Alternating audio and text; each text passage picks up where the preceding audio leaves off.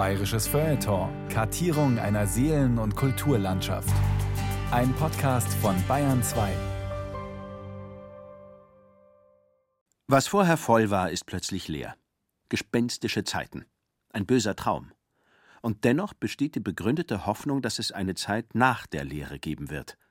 Dann wird es wieder voll werden. Nicht nur in den Klopapierregalen. In diesem Sinne Überall sind Wohnungen, überall Bevölkerungen, überall Staaten, überall Leben. Wir sind der Erde eine Last. Kaum reichen die Elemente für uns aus und überall gibt's Klagen, da uns die Natur bereits nicht mehr erhalten will. Seuchen, Hunger, Kriege, Untergang von Städten sind schier für Heilmittel zu halten, für eine Art Beschneidung des überwuchernden menschlichen Geschlechtes. Der das schrieb, lebte vor rund 1800 Jahren, als es weltweit maximal 200 Millionen Erdbewohner gab. Knapp 30 Millionen davon rund um das dicht besiedelte Mare Nostrum, das Mittelmeer.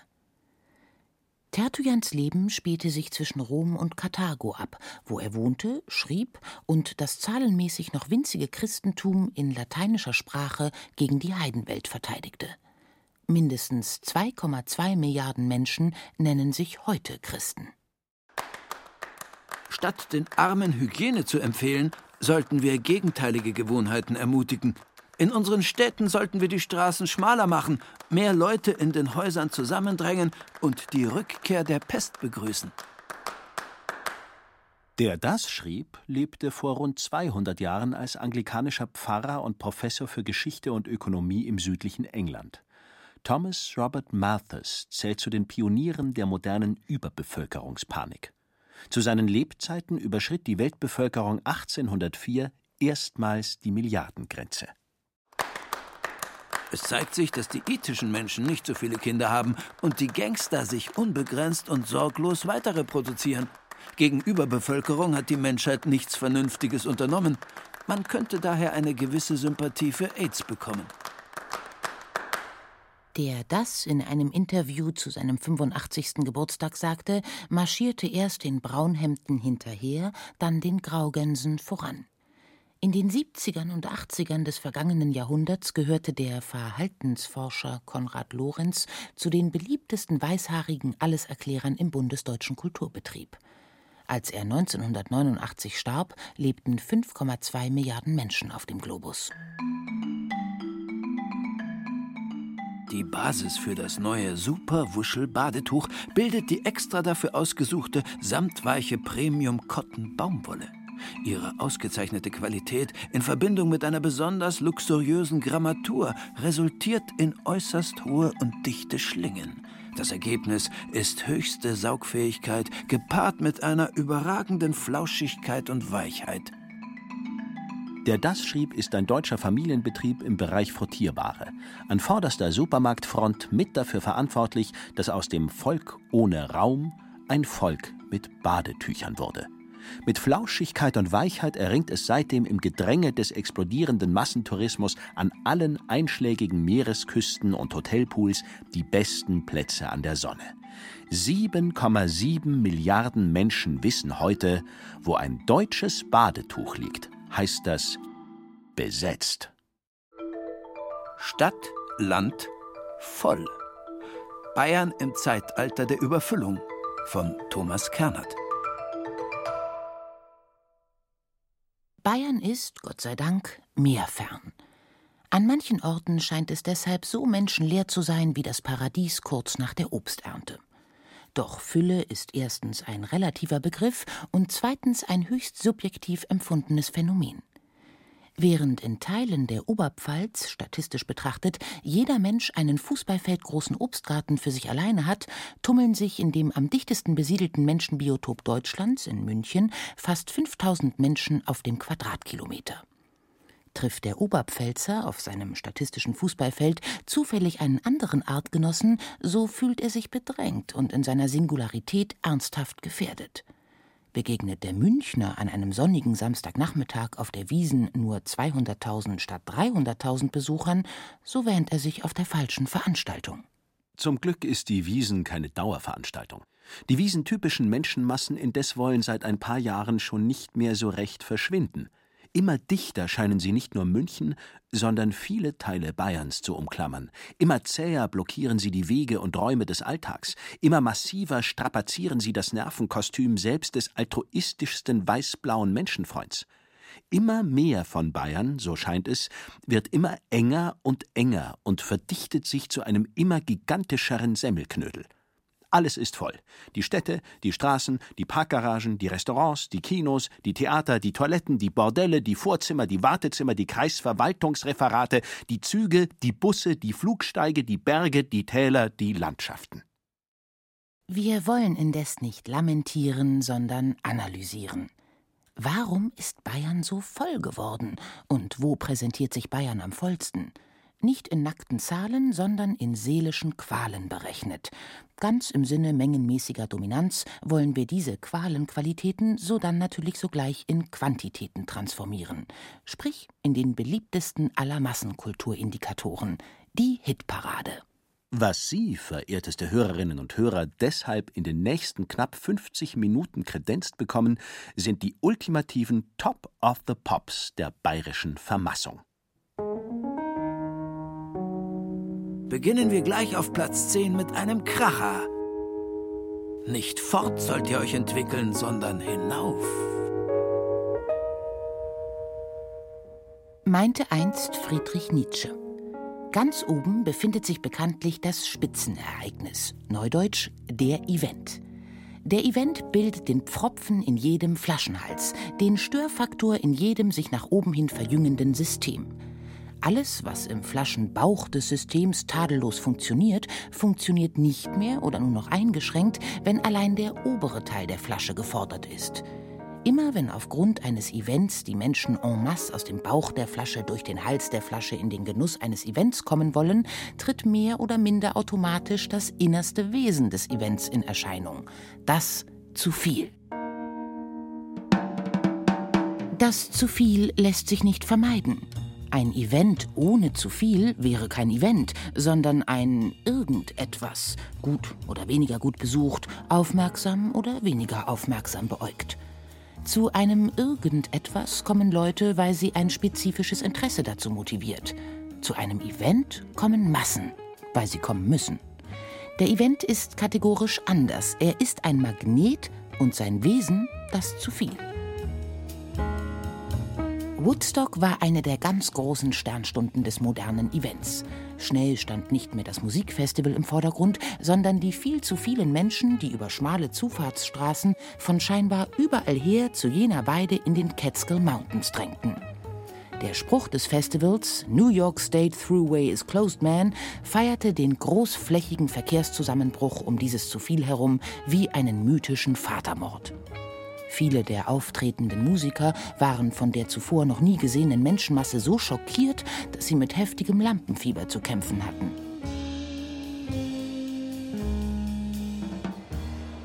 In Bayern findet Woodstock jedes Jahr statt. Wer ohne Vorwarnung erstmals ein sich am Rande der Überfüllung befindliches Wiesenbierzelt betritt, sieht vor lauter zu viel oftmals das Bier nicht mehr. Panikattacken mit Atemnot und Schweißausbrüchen sind die Folge. Aber auch kleinere und weniger tumultartige Veranstaltungen qualifizieren sich für den Eventstatus, sofern sie nur voller, enger und unbequemer sind, als sie sein sollten. Der Event ist ein Zyniker. Auf individuelle Befindlichkeiten nimmt er keine Rücksicht. Die Masse darf sich gerne auf die Nerven gehen. Hauptsache, sie ist gleichzeitig von sich fasziniert. We are Stardust, sang die Woodstock-Generation. Wir sind dabei, strahlen die Augen der Burghausener Jazzfest-Teilnehmer. Wir haben uns qualifiziert, jauchzen die Fahnen der mit einem Ticket zu einem Endspiel in die Allianz Arena pilgernden Fußballfans. Ganz wichtig für einen echten Event deshalb, er muss eine gut wahrnehmbare Menge an Zeitgenossen generieren, die nicht dabei sein können. Menschen, die draußen bleiben müssen, vor den Bierzelttoren, vor den Stadiongittern, vor den Eingangskontrollen, wo sie zutiefst enttäuscht über ihre langen Gesichter stolpern. Je intensiver sie das tun, je herzzerreißender sie ihr Schicksal beklagen, je giftiger sie die Teilnehmer im Inneren beneiden, desto besser. Es gibt aber auch Veranstaltungen, wie beispielsweise die Münchner Opernfestspiele, die sich ganz rührend um die zu vielen kümmern, indem sie sie mit Videoübertragungen aus dem Inneren des Event füttern und auf diese Weise auch unter den zu vielen noch ein veritables Gedränge initiieren. Aber davon später.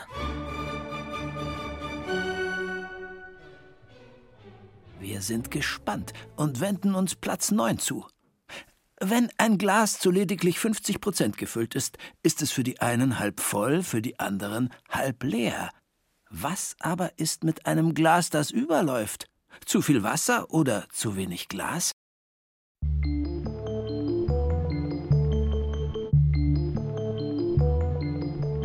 Der Zwilling des zu viels ist das zu wenig. Das zu wenig hüllt sich in den seltensten Fällen in Lumpen. Im Gegenteil. Auch wenn es zu wenig hat, kann es von seinem zu wenig sorgenfrei leben. Einem klassischen zu wenig begegnet, wer beispielsweise in einer abgelegenen bayerischen Landgemeinde als Kassenpatient ein ärztliches Wartezimmer aufsucht. Alle warten, mehr oder weniger in sich zusammengesunken, auf das zu wenig. Still sitzen sie da und beobachten währenddessen das Tier in ihrer Mitte, die grausame, Zeit, Nerven und Selbstachtung fressende Warteschlange. Das zu wenig trifft keine Schuld an der Anwesenheit des Tieres. Was kann der anwesende Landarzt für die Nichtanwesenheit seiner Kollegen? Nichts. Nur das Tier, die Warteschlange, wird immer dicker und dicker und verleitet manch einen der Wartenden zu der Überlegung, ob es sich bei dem den Eskulapstab umschlängelnden Wurm womöglich um eine Warteschlange handeln könnte. Andererseits weder der IVD, der Immobilienverband Deutschland, noch der BVI, der Bundesverband der Immobilienverwalter, führt eine Warteschlange in seinem Logo. Dabei hätten sie es noch viel nötiger. Wer je das Vergnügen hatte, an der Besichtigung einer preisgünstigen Vier-Zimmer-Wohnung im dritten oder vierten Stock eines zentral gelegenen Mietshauses teilnehmen zu dürfen, besitzt eine lebhafte Vorstellung davon, wie wollüstig lang und üppig sich das Tier durch ein Treppenhaus schlängeln kann.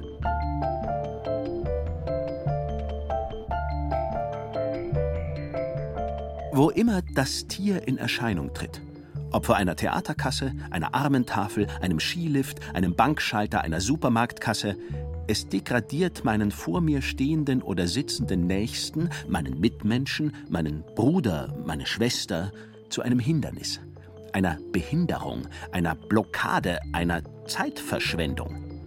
Durch sie bzw. ihn verwandelt sich der Zugang zu einem wie auch immer gearteten Ziel in eine Geduldsprobe, die an manchen Tagen und unter bestimmten Umständen durchaus in der Lage ist, meine tierischen Impulse zu aktivieren. Natürlich habe ich normalerweise meine Affekte weitgehend unter Kontrolle und trete meiner Vorderfrau, meinem Vordermann, nicht in die Kniekehlen. Auf der Linksabbiegerspur allein im Auto indes haben grobe Vokabeln meist Vorfahrt. Bitte warten. Bitte warten.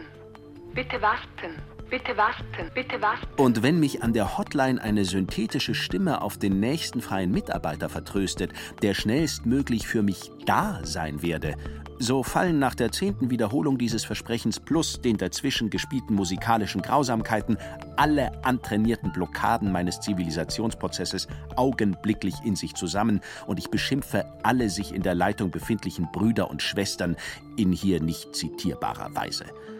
Wenn sich alsdann nach 20 Minuten Frau Kostomlatzki meldet, fehlen mir meist die Worte.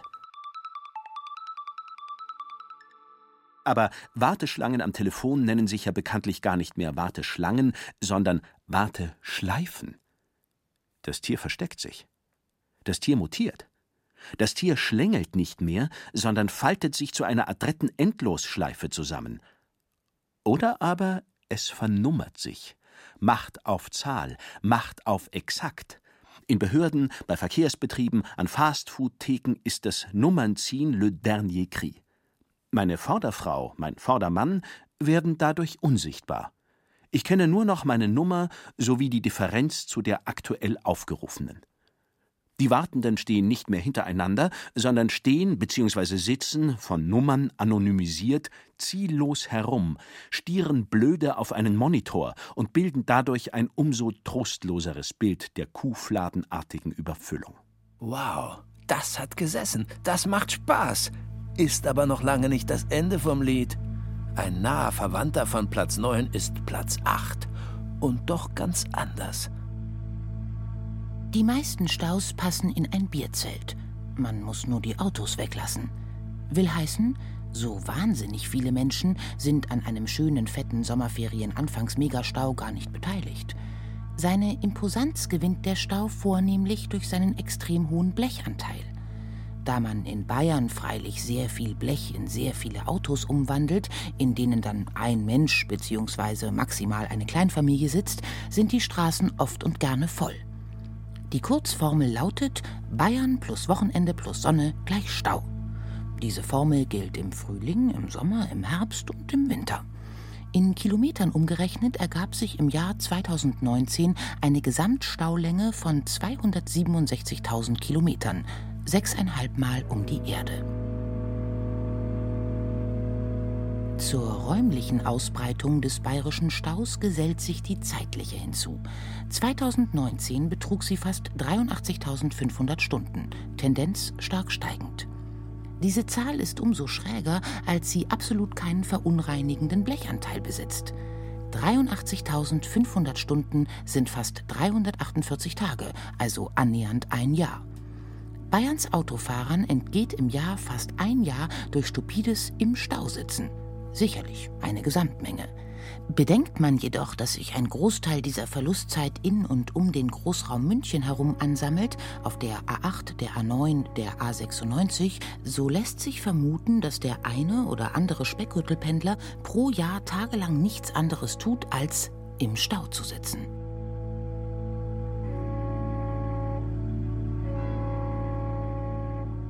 Was die Frage aufwirft, was macht man da?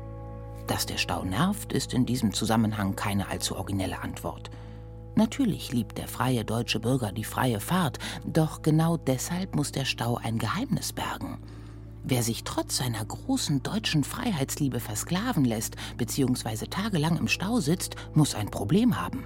Ein Suchtproblem etwa? Muss man das Pferd bzw. die Frage, was macht man im Stau, deshalb von hinten aufzäumen, sprich was macht der Stau mit einem? Könnte es sein, dass der Stau den Bayern fasziniert und mehr noch, könnte es sein, dass der Bayer seinen täglichen Vormittags- bzw. Nachmittagsstau benötigt, wie der Junkie seine Spritze? Ist der Stau eine Droge, ein Sedativ, ein Amphetamin, ein Coolmacher, ein Lustigmacher, ein Wurstmacher?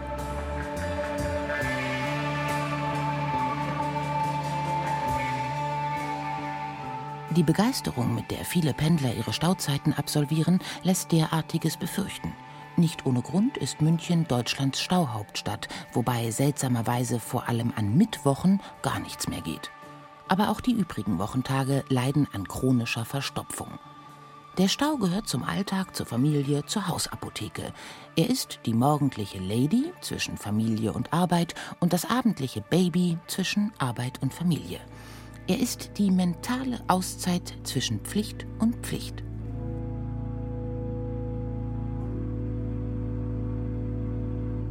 Darüber hinaus, allein unter Menschen zu sein, kann eine Qual, aber ebenso eine Wohltat sein. Allein unter Menschen kann man sich abgelehnt, man kann sich aber auch aufgehoben fühlen. Fühlt sich der Bayer im Stau aufgehoben und behütet?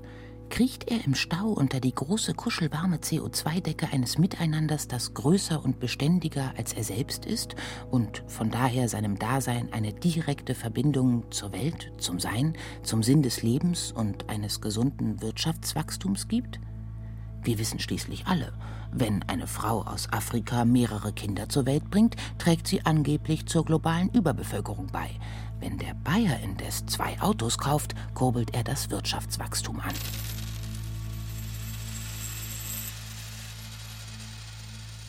Wer seinen Drogenkonsum limitieren oder gar eliminieren will, muss von der Straße auf die Schiene wechseln. Wie bei jeder Therapie sollte man dabei freilich unbedingt den Beipackzettel lesen und seinen Arzt oder Apotheker fragen. Platz 7. Wasser ist flüssig und der öffentliche Personennahverkehr eine Massenveranstaltung.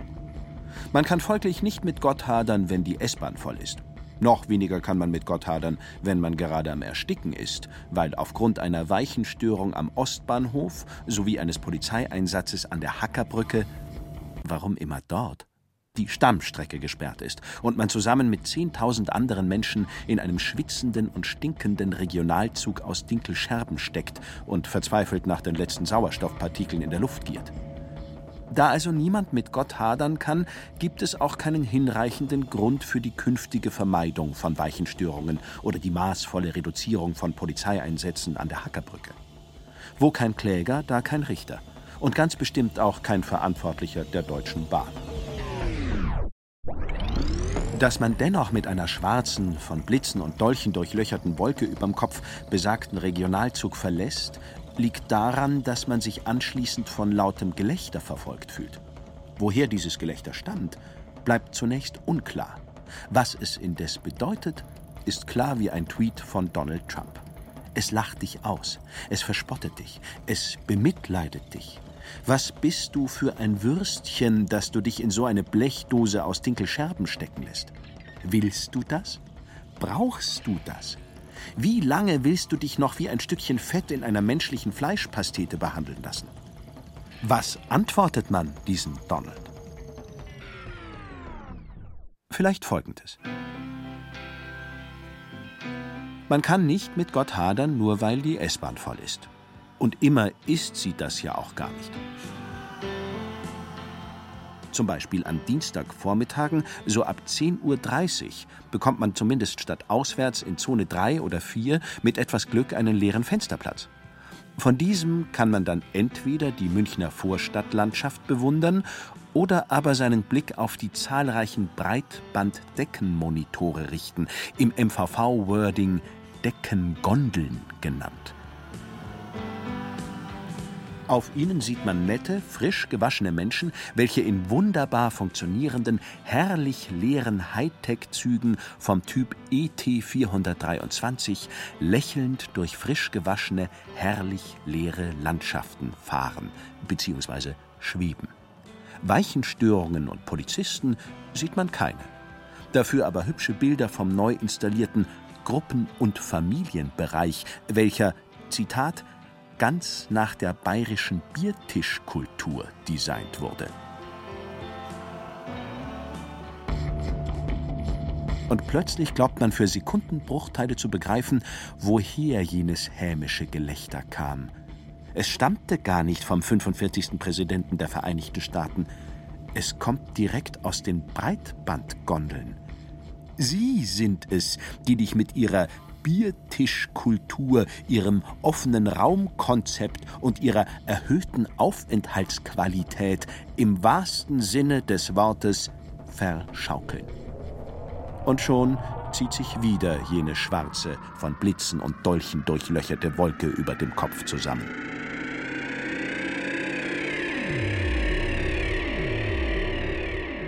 Natürlich ist das alles dummes Zeug.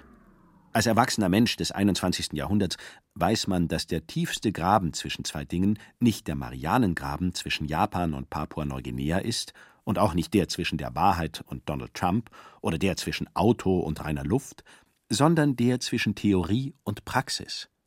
Die Theorie ist leer, weshalb in ihr fast alles funktioniert. Die Demokratie, der Kommunismus, die Bildungspolitik, das Asylrecht. Die Praxis hingegen ist voll, so voll wie der öffentliche Personennahverkehr.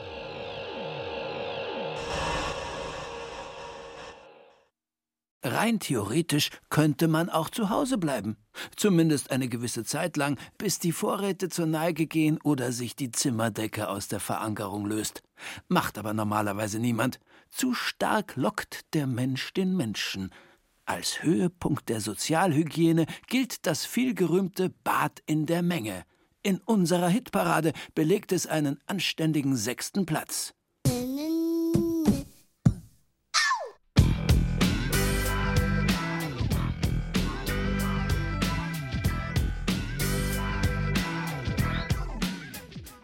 Vieles ist voll schön, voll geil, vollkommen. Man kann voll Glück, voll Freude, voll Liebe, voll Hoffnung und voll wie eine Strandtaubitze sein. Die Vollmacht hat man, Vollgas gibt man, Vollzeit arbeitet man, Vollzug meldet man, Vollkornbrot isst man, voll im Trend liegt man. Wes das Herz voll ist, des labert alle voll. Nicht nur Politiker und Schlagersänger suchen das Vollbad in der Menge. Wo viele Menschen sind, da ist viel los. Was viele Menschen wollen, übt auch auf den mündigen Verbraucher plötzlich eine geheimnisvolle Anziehungskraft aus. Was viele Menschen meinen, meint plötzlich auch der kritische Geist. Der Mensch ist ein soziales Wesen und auch wenn er voll bei Sinnen ist, ist er nie ganz bei sich, sondern immer auch dort, wo die Musik spielt.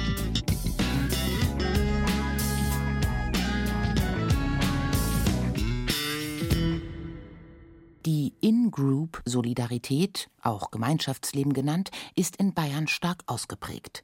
Wenn fünf eine Lederhose tragen, dann fühlt sich auch der Sechste dazu verpflichtet. Wenn drei Viertel des Stammtisches der Meinung sind, dass es jetzt reicht, dann hauen auch der Rigobert und der Eustachius auf den Tisch.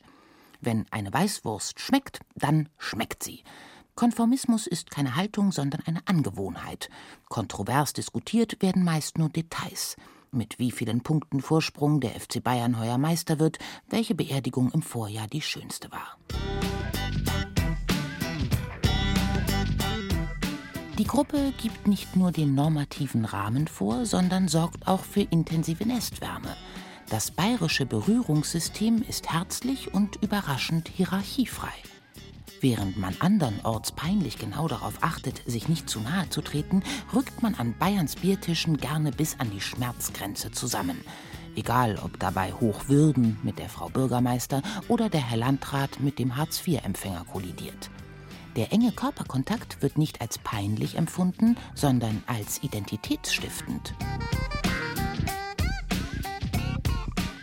Für Einzelgänger, Kontaktallergiker und Klaustrophobiker macht das die Sache nicht einfacher.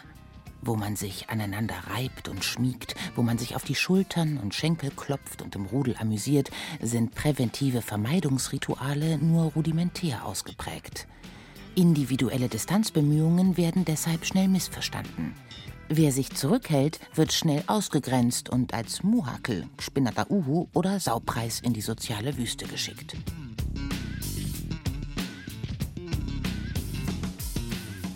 Oder aber, fast noch schlimmer, gnadenlos integriert, umringt, umarmt, bedrängt, erdrückt.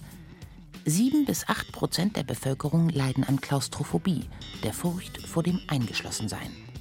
In Extremfällen reicht eine geschlossene Tür. Im Normalfall ängstigt die Betroffenen vor allem unmittelbar erlebte Enge.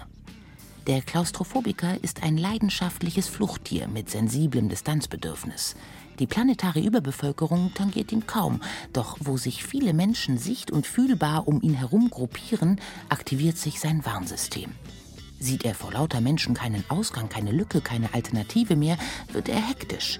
Umgeben von zu vielen Menschen stirbt er, auch wenn gerade der Papst predigt oder ihn zehn entfesselte Bayern in ihre selbstverliebte Gaudi-Mitte aufnehmen und auf eine Eckbank nötigen.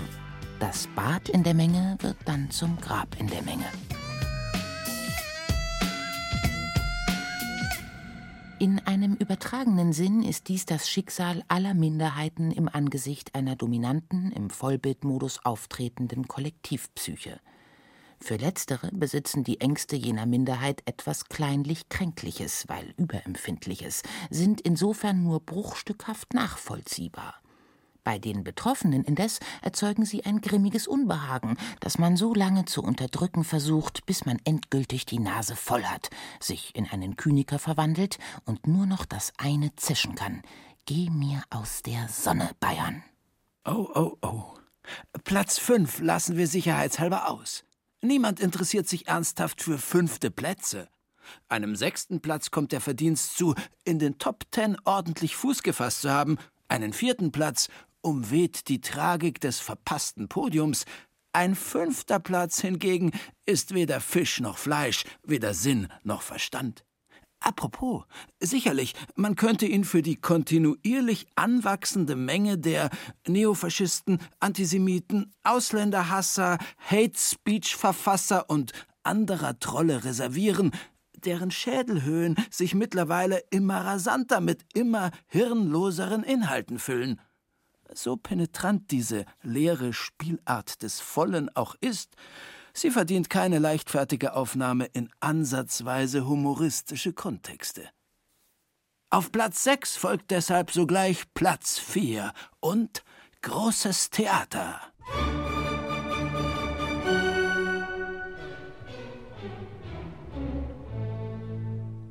sia qualunque delle figlie Wer in der Mitte der zweiten Reihe Parkett im Markgräflichen Opernhaus zu Bayreuth, in der Bamberger Konzerthalle, im Augsburger Staatstheater oder in der Bayerischen Staatsoper zu München sitzt, kann sich über sein Leben nicht ernsthaft beklagen.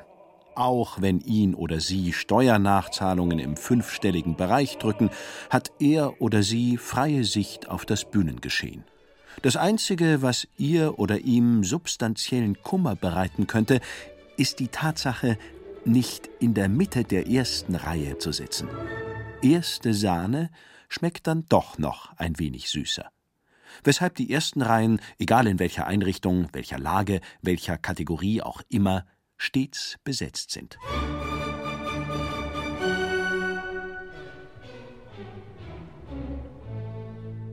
Das Problem dahinter? Nicht nur der Planet, auch die First Class driftet bedrohlich in Richtung Überfüllung ab. Auch die Reichen, Schönen und Prominenten vermehren sich gnadenlos, gerade in Bayern. Zum alten Geld der Quanz 34 Milliarden, der Thieles 15 Milliarden oder der Finks 5 Milliarden gesellen sich immer mehr reiche Erben. Zwei hübsche Einfamilienhäuser im Landkreis München, eins von Papi, eins von der Tante, und schon ist die Kunststudentin siebenstellig.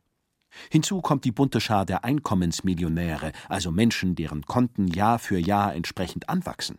Unternehmer, Investmentbanker, Wirtschaftsberater, IT-Nerds, Chefärzte, Fußballer, Unterhaltungskünstler, Wiesenwirte, Abstauber. Mit exakten Zahlen sollte man vorsichtig sein. Zwar liebt der Boulevard zur periodischen Aktivierung bittersüßer Neidreflexe unter seinen Lesern reichen Rankings, doch stützt er sich dabei oft auf widersprüchliches oder veraltetes Material. Wohlstand schweigt hierzulande.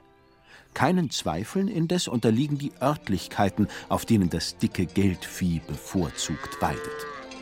Oberbayern riecht nicht nach Geld, sondern stinkt danach. München Stadt und Land, der Starnberger See, der Tegernsee, Bad Tölz und Rosenheim wirken auf diese Klientel wie ein Kuhfladen auf Fliegen. Niederbayerns Vermögen residiert in Landshut. Die Bellitage der Oberpfalz bilden Weiden und Regensburg. Im schönen Frankenland haben Coburg, Schwabach und Würzburg goldene Löffel im Mund. Wie ausgerechnet Memmingen zu Schwabens Millionärsmetropole avancieren konnte, bleibt das Geheimnis der dortigen Geldelite. Aller Orten freilich gilt, die Toplagen in den Innenstädten, an den Seeufern, auf den Aussichtshügeln sind bereits vergeben. Was bleibt, sind zweite und dritte Reihen, 1B-Ware, sehr schick und mit allem Pipapo ausgestattet, aber eben nicht mehr ganz das Gelbe vom Ei. Was den seltsamen Effekt ergibt, obgleich sich die Einkommensschere zwischen dem Minijob und dem Vorstandsposten auch in Bayern immer abenteuerlicher spreizt, verliert die Exklusivität nach und nach ihr Schärfenprofil. Im Geld schwimmend kann sie vor lauter Masse nicht mehr ihre Klasse zeigen, muss sich mit einem Sonnenplatz zufrieden geben, auf den der peinliche Schatten des Nachbarn fällt. Anders als England besitzt Bayern darüber hinaus weder Exklusivitätszentren wie eine königliche Familie noch Institutionen wie den Whites Club, den Hosenbandorden oder Ascot. In Zivilkleidung flüchtete die bayerische Monarchie einst in Nacht und Nebel und ward nicht mehr gesehen. Kein Mensch trägt am Garter Day oder einem anderen Montag im Juni den bayerischen Verdienstorden unter dem linken Knie und trifft sich feierlich auf Schloss Neuschwanstein. Im Gegenteil, die exklusivsten Zusammenkünfte bayerischer Geld- und Würdenträger finden heutzutage in den Eventboxen der Münchner Allianz Arena statt. Und was die Radien der Hüte beim großen Preis von Bayern in München-Riem anbelangt, zum Totschämen. Sich stil- und geschmackvoll zu exkludieren, ist unter diesen Umständen fast unmöglich geworden.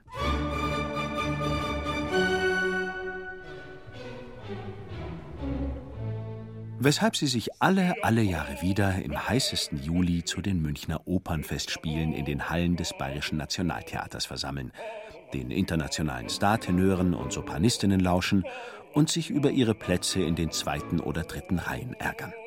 Einziges Highlight? Mit einem Glas Champagner in der Hand während der Pause gemeinsam auf das Säulenportal des Opernbaus ins Freie zu treten und auf die nicht unbeträchtliche Menge der draußen gebliebenen zu schauen, die mit einer Live-Übertragung aus dem Inneren des Geschehens abgespeist werden. Keine Frage. Im Zeitalter der Masse werden die Siege der Klasse immer kleiner, aber irgendwie auch gemeiner. Womit wir auch schon die erste Stufe des obligatorischen Siegertreppchens besteigen dürfen, sparen wir an dieser Stelle mit Worten, aber nicht mit Pathos und Fanfaren.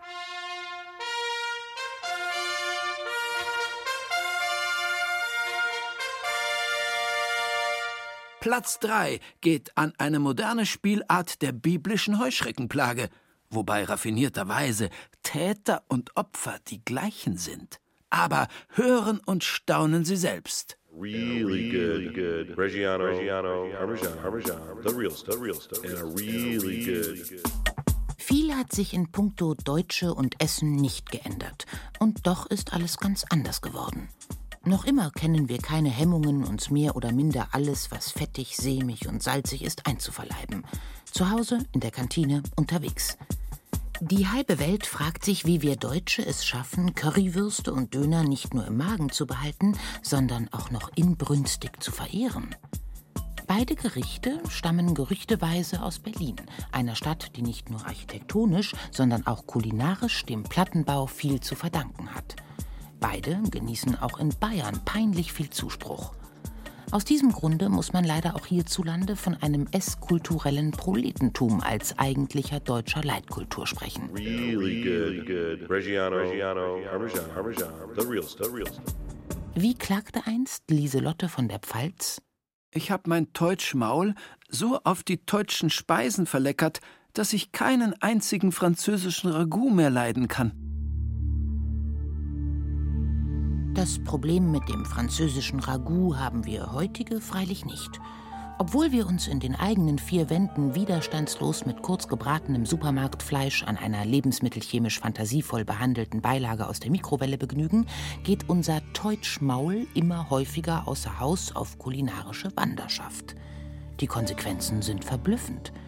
Während bayernweit in Gemeinden und Kleinstädten alte Dorfkneipen wie welke Kohlrabi-Blätter eingehen, eröffnet um die Ecke ein Vietnamese, ein Inder, ein Mexikaner, ohne dass der bereits gut eingeführte Italiener oder Grieche ebenfalls um seine Existenz fürchten müsste.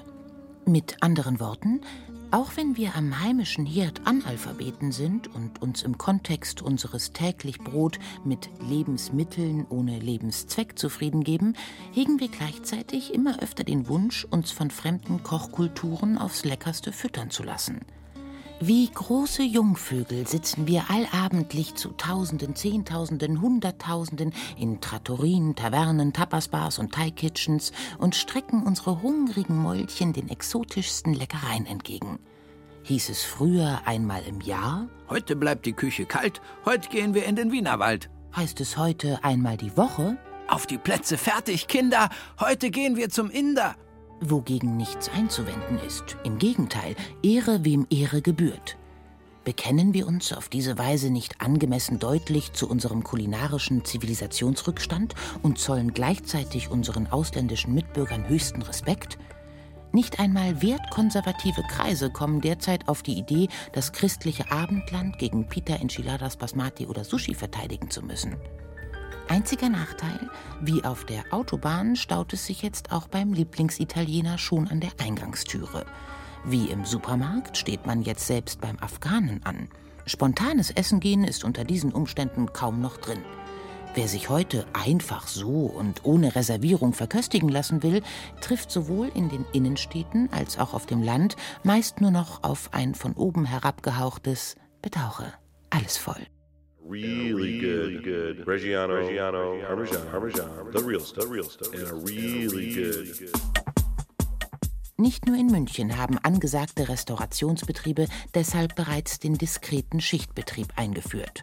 Anderthalb Stunden pro reserviertes Abendmahl und weg bist du. Wer es nicht glauben will, wird mit einem Uso, einem Espresso, einem Glückskeks sanft auf die am Eingang Wartenden hingewiesen. Essen in Spielfilmlänge. Saß Jesus mit seinen Jüngern einen Thriller oder eine Familienkomödie lang zu Tisch? Lagen Sokrates und die Seinen auf Abruf beim Gastmahl? Speiste Lucullus mit einer Stechuhr im Rücken? Ein gepflegtes Tafelvergnügen ist weder als Massenveranstaltung noch unter Zeitdruck ernsthaft möglich. Aus dem zivilisierten Mahl wird dann wieder nur eine bloße Verrichtung, aus dem Genießen wieder nur ein schnelles Verschlingen, aus der Wantan-Teigtasche wieder nur ein Döner, auch wenn sie mit Pok Choi oder Seeohren gefüllt ist. Aber vielleicht können wir passionierte Primitivesser einfach nicht anders. Vielleicht lieben wir unsere kulinarische Leitkultur insgeheim doch weit inniger, als wir glauben, und lassen uns auf diese vertrackte Art und Weise immer wieder an den heimischen Herd und seine Instinktküche zurücktreiben. Ein Culinary Turn rückwärts sozusagen. Auf Erden leben nicht nur, sondern bewegen sich auch sehr viele Menschen, wodurch es zu mannigfachen und irritierenden Akkumulationen auf Zeit kommt. Eine dieser modernen Massenbewegungen nennt sich Tourismus, ist ziemlich harmlos, dennoch aber bisweilen anstrengend. Bevor wir ins Detail gehen, erst einmal die Fanfaren für Platz Numero due bzw. die Erming.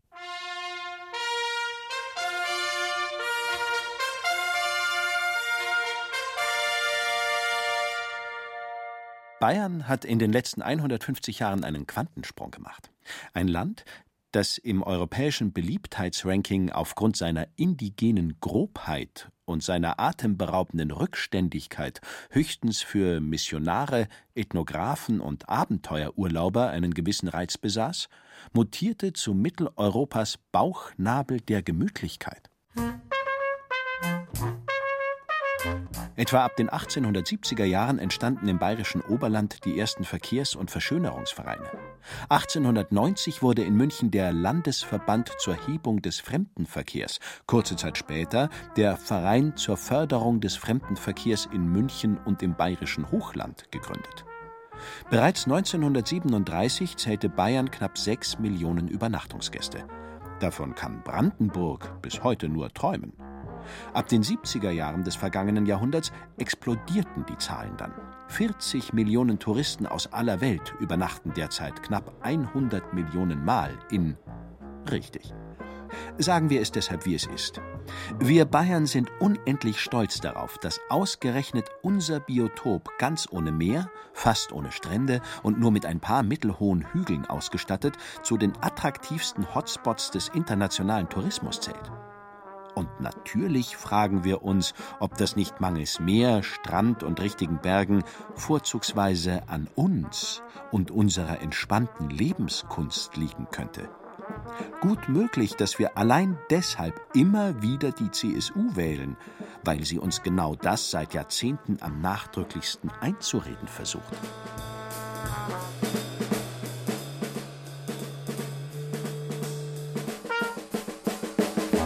Langer Rede, kurzer Sinn. Bayerns knapp 13 Millionen Einwohner haben sich längst daran gewöhnt, dass ihr Land alltäglich und allnächtlich von mindestens noch einmal so vielen Menschenkindern aus aller Herren Länder bevölkert wird. Absolut niemand stört sich daran. Das eine nur fragt man sich gelegentlich. Warum müssen unsere lieben, hochverehrten Gäste, unsere internationalen Freunde, immer so saudumm im Weg herumstehen? Nichts ist unpraktischer, hinderlicher, störender als Menschen, die mehr oder minder unberechenbar einfach so den öffentlichen Raum bestehen, begehen, besitzen. Sie wollen en passant beim Dallmeier ein Gläschen Trüffelbutter einkaufen, und wer versperrt ihnen glotzend den Weg? Eine Busladung Rentner aus Wanne-Eickel. Sie eilen durch die engen Gassen der Regensburger Altstadt, unterwegs in dringenden Angelegenheiten. Wer, bestaunt, den Durchgang versperrend, irgendeine denkmalgeschützte Fassade? Ein Bataillon Chinesen. Sie freuen sich nach langem Aufstieg auf den Kaiserschmarrn in der Hütte. Wer hat bereits alle Stühle und Tische okkupiert? Drei Schulklassen aus Italien. Bitte nicht falsch verstehen. Natürlich haben Touristen und Austauschschüler das Recht, Neuschwanstein, Oberammergau und Rothenburg zu belagern, sich im Hofbräuhaus, im Tegernseer Bräustüberl oder im Bamberger Schlenkerler nach Lust und Laune auszubreiten, sowie die Seilbahnen zur Zugspitze, zum Wendelstein und zum Obersalzberg, sowie alle Schiffe auf dem Starnberger, dem Ammer und dem Königssee Tag und Nacht in Beschlag zu nehmen. Alles keine Frage aber an ganz normalen Werktagen ziellos in der Gegend herumzustehen, den Linksabbiegerverkehr zu behindern, die Rolltreppen und die Fahrkartenautomaten zu blockieren, geht trotzdem auf die Nerven. Den Menschen hinter dem Touristen zu sehen, ist oft nicht ganz einfach. Gerade wenn man an den massenhaften Anblick von Touristen so sehr gewohnt ist wie wir Bayern. Der normal funktionierende Tourist wohnt in seinem Touristenhotel, erkundet mit seinem Touristenbus seine Touristenattraktionen und verspeist in einem Touristenlokal sein Touristenmenü. Nach durchschnittlich 2,5 Übernachtungen steigt er wieder in sein Touristenflugzeug und landet in China, Russland oder Amerika als Mensch oder was auch immer. In Bayern ist der Fremde als Mensch nicht wirklich vorgesehen.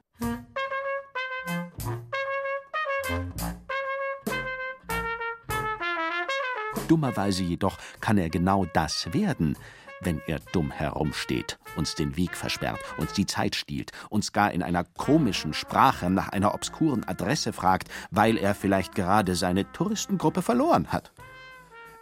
Wie jeder unserer Mitbürgerinnen und Mitbürger gehört er dann plötzlich nicht mehr der gut geölten Parallelwelt des Tourismus an, sondern wird zu einem Menschen, zu einem aus dem Touristennest gefallenen Menschen der im Gegensatz zu den meisten unserer Mitbürgerinnen und Mitbürger saudumm im Weg herumsteht.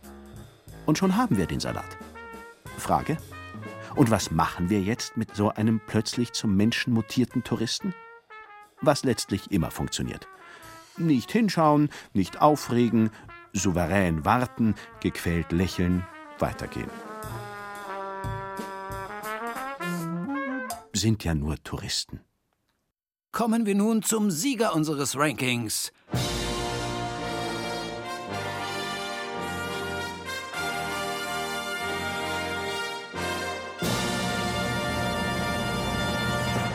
Wie Sie wissen, verehrte Hörerinnen und Hörer, Sieger müssen nicht unbedingt wie Sieger ausschauen. Auch unser Sieger enthält sich vornehm großer Gesten, entfaltet sich lieber hinter der Hand im Flüsterton. Dies jedoch sehr erfolgreich, wo er wirkt, ist es plötzlich und ohne erkennbare Ursache voll. Mit zum widersinnigsten im Zeitalter des Vollen gehört die Empty-to-Empty-Kommunikation. Sie gehört zur Gattung der massenmedialen Sprachspiele. Wenn mir die Tagesschausprecherin einen guten Abend wünscht, ohne mich auch nur ansatzweise zu kennen, benutzt sie lediglich Höflichkeitsfloskeln. Wenn aber die Lottofee vor einem Millionenpublikum beteuert, dass sie hofft, dass meine Zahlen heute den großen Gewinn abräumen, dann tut sie was? Lügen? Nein, nicht wirklich. Sie kennt mich ja ebenfalls nicht. Sie spricht mich zwar via Kamera scheinbar persönlich an, duzt mich, ohne mich zu duzen, meint aber vielleicht jemand ganz anderen, nämlich zum Beispiel den nachmaligen Gewinner der Millionen, den Sie freilich vorab nicht kennen und insofern auch nicht meinen und schon gar nicht persönlich ansprechen kann. Was also tut sie? Dieses leere Massenduzen gehört mittlerweile zu den gängigsten Sprachmodi der Postmoderne. Es beherrscht die Werbesprache. Du willst es, du kriegst es. Die Politikanmache. Du bist Deutschland. Sowie die IT-Betreuung. Hallo Herbert, schön, dass du zurück bist. Ein im Grunde leerer Sprecher spricht eine im Grunde leere Masse persönlich an. Wie aber kann ausgerechnet diese leere, hitparadenwürdige Überfülle generieren? Ganz einfach.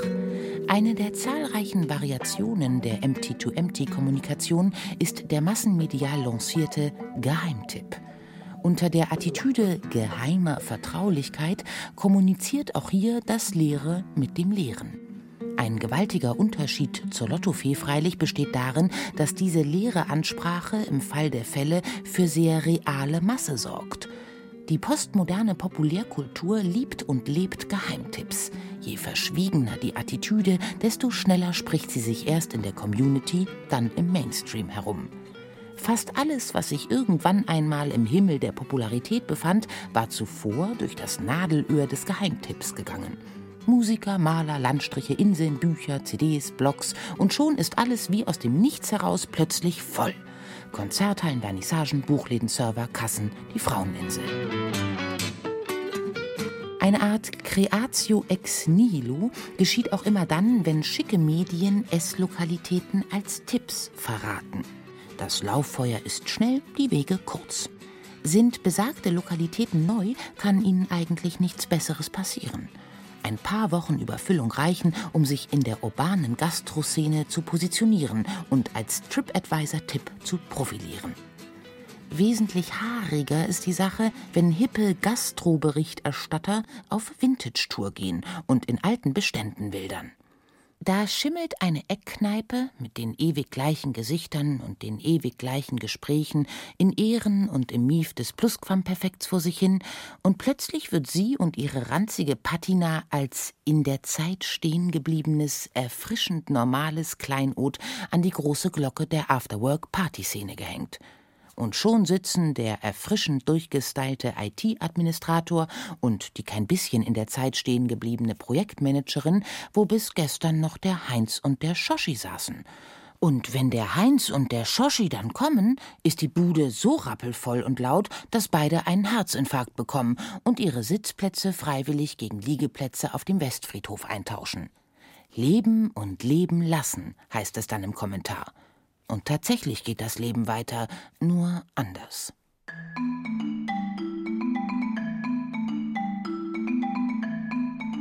Bayern ist ein schönes, aber komplett volles Land. Nicht, weil das Land wirklich überbevölkert wäre, sondern weil unsere Köpfe, unser Alltag, unsere Wünsche und Ängste so voll sind.